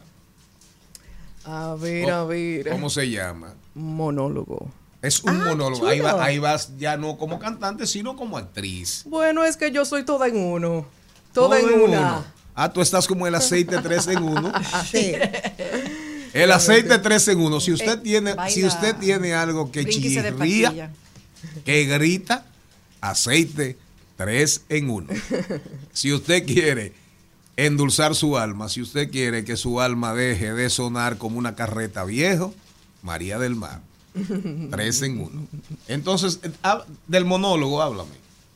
Dime, eh, eh, eh, po- dame un chin del monólogo. Dejo de pensar en ti y deja el mundo de tener encanto para mí. No fue posible imaginar que pudo haber antes que tú en mi existir. Yo supe lo que era el amor el mismo instante en que sonó tu risa junto a mí. Y por ahí se va. ¿Y de, quién, ¿Y de quién es esa canción? Esa canción, muchas gracias. Esa canción es de Chico Novarro, que también es el compositor de Algo Contigo. Una canción que está en el recuerdo universal de todo, de bueno. Chico Novarro, tremendo compositor, tremendo compositor, famosísimo. Yo estoy como chico. Sí. Entonces se repite, Novarro, precio, taquillas.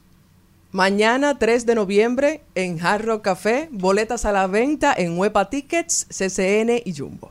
Es un festival, el Festival de la Margue. Más o menos, más o menos. Allí estaremos. Muchas gracias. María del Mar, gracias. Gracias a ustedes. Ahí está la cita para mañana Hard Rock Café. Lleve, llévese una bajita y de ñapa. Oiga, si usted bebe algún medicamento para anticoagularse, ok, lleve curitas, lleve algodón, lleve algodón, porque esa fiesta ahí va para largo y sin desorden como en la zona colonial. Seguimos con buenas vidas, buenas vibras. Bastaría con abrazarte y conversar. Tanta vida yo te di que por fuerza tienes ya sabor a mí. No pretendo. Al mediodía,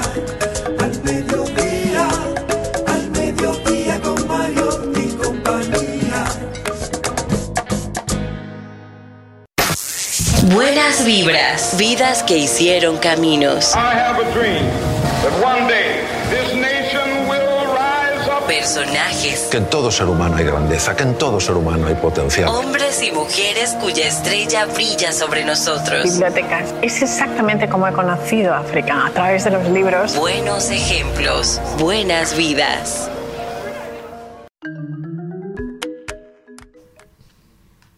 Ayer hablaba con Celine y ella me hizo la recomendación de buscar la vida de Eric Monsambani, que es un, nada- un un nadador de Guinea Ecuatorial que en el año 2000 en Sydney ganó el olímpico en 100 metros de oro.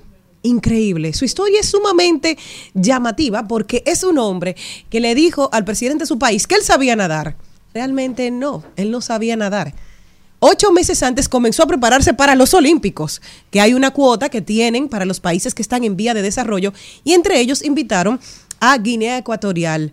Su fuerza era tan grande que no tenían una piscina olímpica donde él poder nadar y donde él ayudarse a prepararse correctamente para presentarse en esos Juegos Olímpicos. Pero su corazón era más grande. Así que él lo que hacía era ir a nadar a la playa e ir a nadar al hotel de Malabo que había una piscina de 12 metros donde él se entrenaba.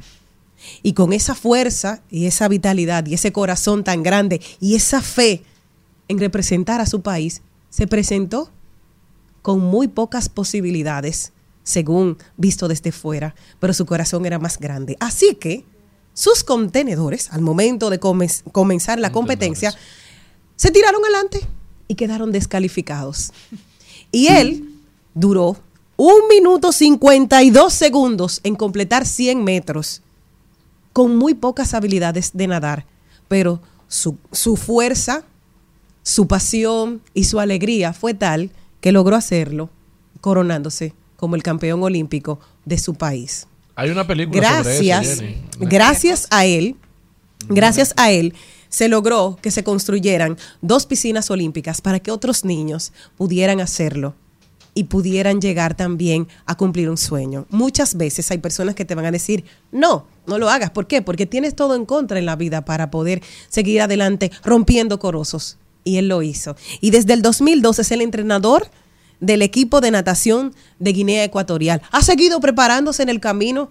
¿Cuántos no nos dan una oportunidad y podemos descollar? Esta es la historia de Eric Monsambani que espero que te sirva a ti también de inspiración. No importa lo que digan los demás, siempre que tú lo creas, lo puedes hacer. Seré tu dueño. No soy nada, yo no tengo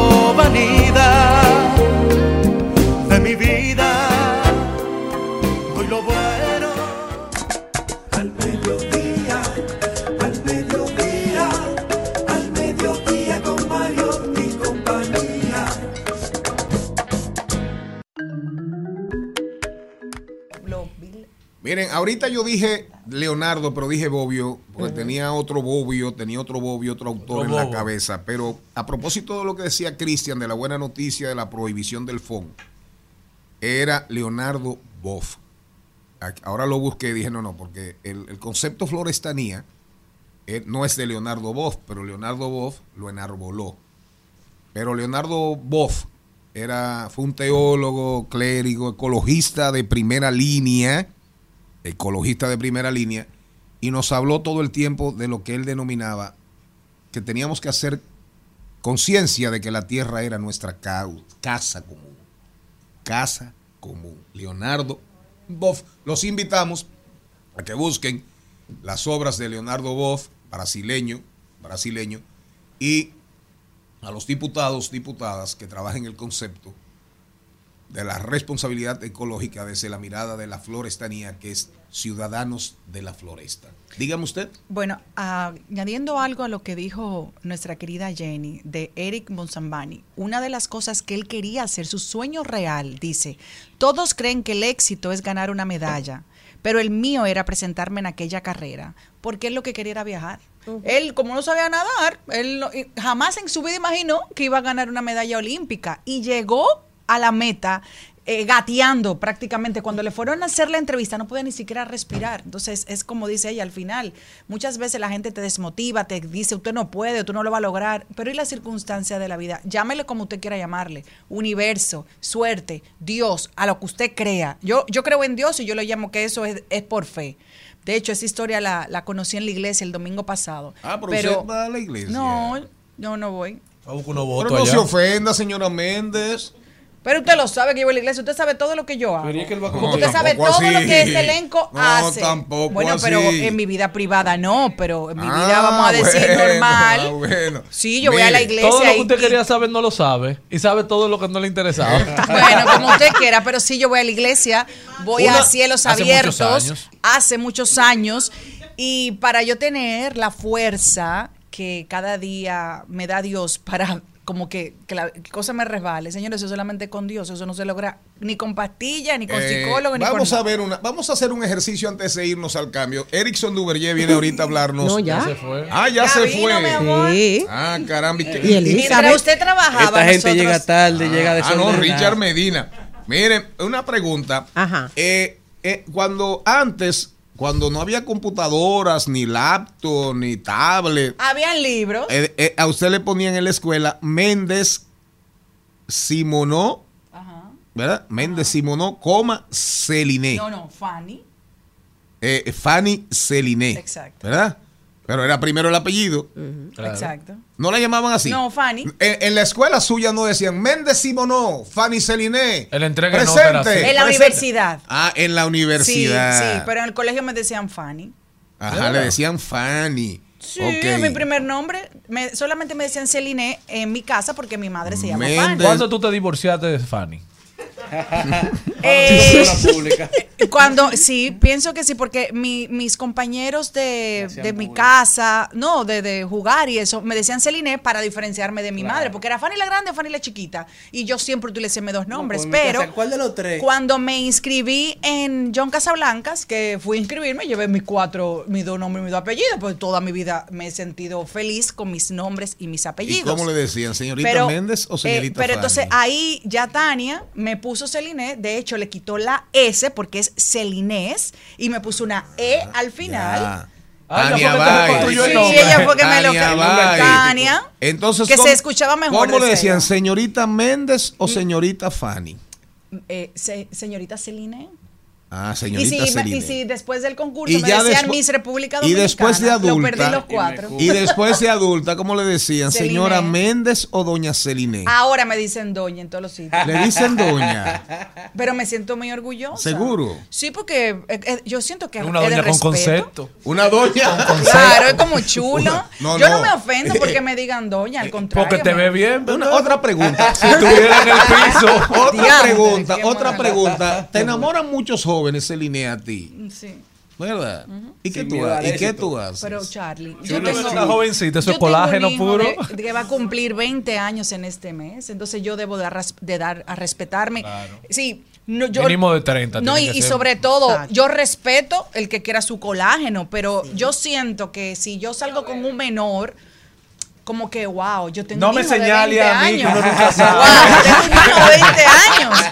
Y, y siento como que yo, tú sabes, tan aburrida con un menor que tiene tanta energía. Pero no es para tener una relación, es para tener relaciones. Exacto. Yo, lleva, si quieres, No, porque Celine dice, Celine dice que cuando ella quiere gimnasio, Ella va, ella a va al gimnasio. Cuando regresemos, ay, hablamos cuando regresemos hablamos de tecnología, compartimos informaciones de mucho valor con ustedes, pero ahí viene desde Harvard Richard Medina, leyes incentivo industrial de Estados Unidos y Europa a los carros eléctricos y baterías.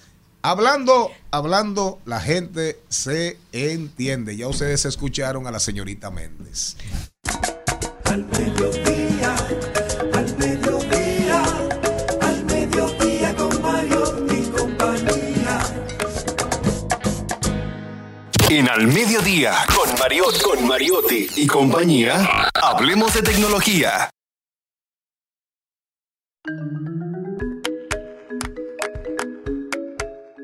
Álvaro.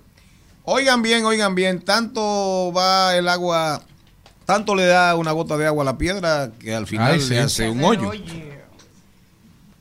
Que si la inteligencia artificial, que si hay que regularla, que si ponemos frenos, que si ponemos frenos. Y aquí en República Dominicana se escribe todos los días. Siempre hay artículos, articulistas que escriben sobre esto. En, aquí, de hecho, hubo una declaración muy rimbombante, muy, muy de alcurnia, así, de, de pechitos parados, Hay una estrategia nacional de inteligencia artificial. Bueno, eh, China, Estados Unidos, ahí volvemos, ahí volvemos a los gigantes cuando hablábamos de medio ambiente. Si China y Estados Unidos marcan la pauta con el tema medioambiental, habrán cambios sustanciales en la humanidad. Segurito que sí. Si los dos gigantes se ponen de acuerdo, habrán cambios. Porque fíjense ustedes, los dos primeros firmantes, tres firmantes grandes, sobre el tema de comenzar a trabajar para regular la inteligencia artificial. China, Estados Unidos y la Unión Europea. China, Estados Unidos y la Unión Europea. Acaban de firmar el primer gran acuerdo con más de 20 países en, el de Latinoamérica, los más que aparecen en las informaciones son Brasil y Chile. Primer gran acuerdo para regular, controlar la inteligencia artificial. Parece ser que hasta los grandes, hasta los grandes, ya están cogiendo miedo. Cuando viene a ver, dice Xi Jinping, cuando viene a ver aparece un robot y me lleva. Cuando viene a ver, nos lleva a todos y borra el Partido Comunista de la faz de la Tierra. ¿Sabe que el presidente- Eso- esto es importante. Que dicen que el presidente Biden le empezó a prestar más atención a la inteligencia artificial cuando vio Misión Imposible, la última. Pues sabe que eso es parte de, de- de la historia de la película y cómo se puede utilizar de manera negativa. No, no, la vi, la vi, la vi. ¿Qué iba a decir usted? Otra noticia interesante de tecnología es lo que viene pasando hace unos días. Hemos visto como personajes como Alicia Ortega, Juan Ariel Jiménez. José Horacio Rodríguez, exacto, José Dantes, han dicho que reciben mensajes en su Yo celular, notificaciones de Apple, avisándole que atacantes patrocinados por el Estado han intentado entrar a sus celulares. Y le está pasando a mucha gente que conocemos. A mí me han llegado por lo menos también. cuatro mensajes de esa naturaleza en los últimos meses. Ahí están en, en mi celular. Uno siempre da estos mensajes como por falso, porque al final uno siempre cree que es alguien, un preso, una gente tratando de acceder a algún tipo de información, pero es un correo auto- au- autorizado por Apple, es el correo de Apple que manda esta notificación. Lo que no sé es cómo se procede. Y a un público muy específico. O sea, cuando uno en grupos y demás tiene la conversación, me está llegando este mensaje, solo perfiles muy específicos, partidarios, eh, le han llegado el mensaje, como es el caso de José Dante, de Juan Ariel, a mí me llegaron, eh, me imagino que a ustedes también. A mí no me llega. Usted ni cuenta se da si le llega. Como yo tengo un chinito, un chinito de 15 mil pesos, no me llegan. Para que volvamos al tema, eh, esos grandes países, tiene. esos grandes países ya han, han anunciado, han anunciado la creación de institutos para la seguridad del uso, seguridad en el uso de la inteligencia artificial. Qué bueno.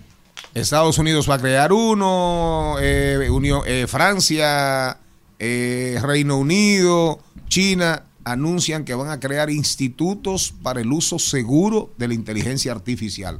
Qué bueno, es una preocupación de la humanidad. Ojalá. Ya lo conversamos el Sí, jueves y, pasado. y- y hablamos de eso el jueves Pero- y pasado. Mucha gente dice que hay cierta hipocresía entre quienes hacen el llamado, porque quiénes son los que están más preocupados Ellos. aparentemente, los dueños de las big tech, no solamente Claro. los gobiernos. Y dicen que es porque Sam Altman no es parte del grupo de las Big Five, de los Big Six, entonces él es que está manejando los el mayor nivel de crecimiento en cuanto a inteligencia artificial porque picó adelante con, con ChatGPT y con OpenAI. Y cuando tú oyes que Elon Musk, Jeff Bezos, Mark Zuckerberg, que por lo general no están de acuerdo en nada, están todos a una sola voz con este tema.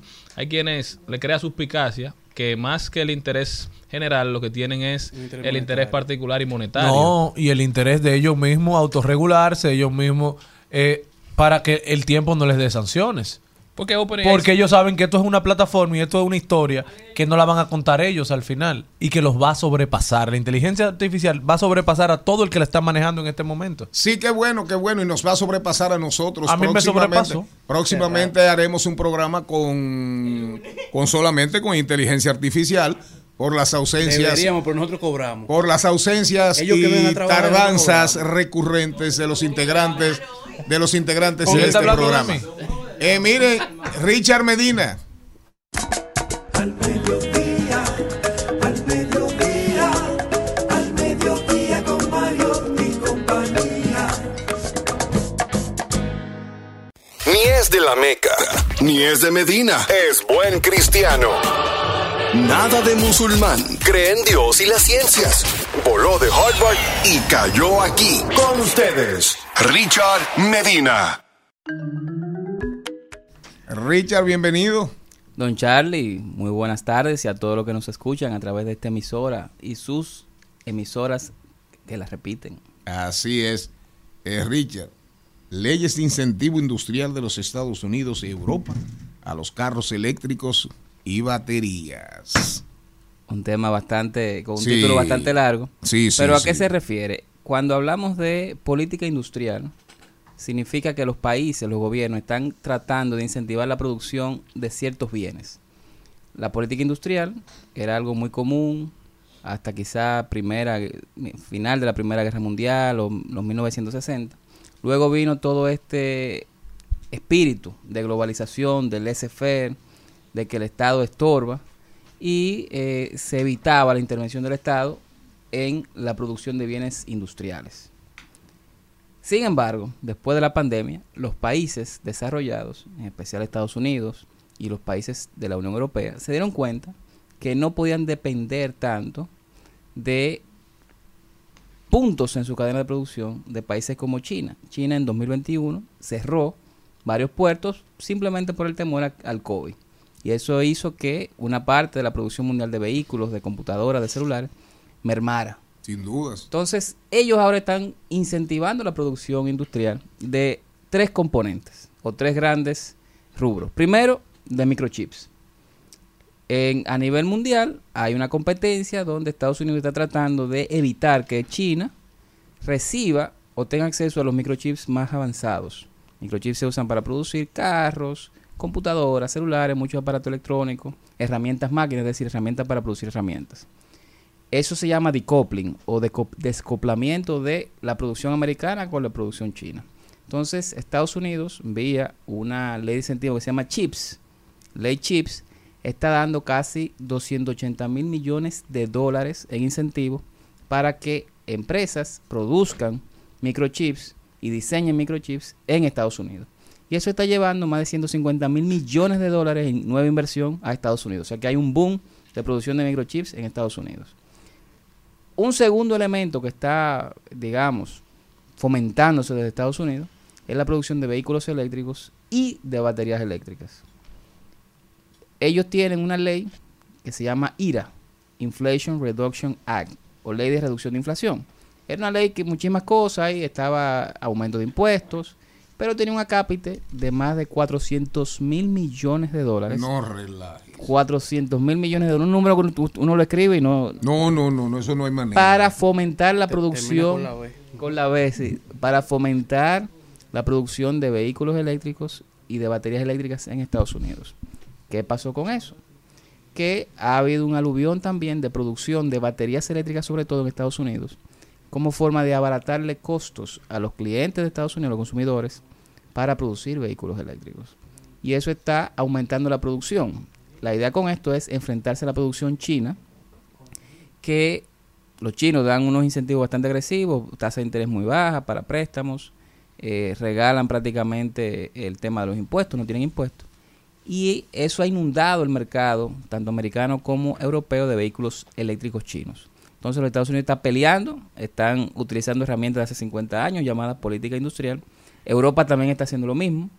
Hay algunas empresas europeas que ya han decidido poner fin, como FIA, a su producción de vehículos eléctricos en 2030 De vehículos de eléctricos vehículos de de combustión, combustión. 2030 y eh, hay una competencia interesante está todo el mundo ahora produciendo vehículos eléctricos y baterías Eso nada más. eso nada más Entonces el tema de los minerales, tierras raras para todas esas baterías, se va a desatar una guerra en el mundo por tierras raras. No sé si usted si, si usted ha visto que Estados Unidos está haciendo una especie de alianzas a lo largo de todo el Pacífico con Sí. países que no están tan cerca de China tiene diferentes nombres pero cualquiera de esas alianzas lo que buscan es tener que Estados Unidos tenga acceso de manera eh, fluida, obviamente desde un punto de vista del sector privado, a la adquisición de eh, cobalto, todo ese- Litio, litio, litio, toda esa, materia toda esa prima, materia prima que se usan para Pero la producción de, bate- de las baterías investigaciones eléctricas. aquí en el país, quien las está encabezando es el Departamento de Geología, creo, de los Estados Unidos. O sea, hay una alianza en Pedernales que está encabezando los norteamericanos para la búsqueda de tierras raras. Bueno, en Pedernales hay bauxita.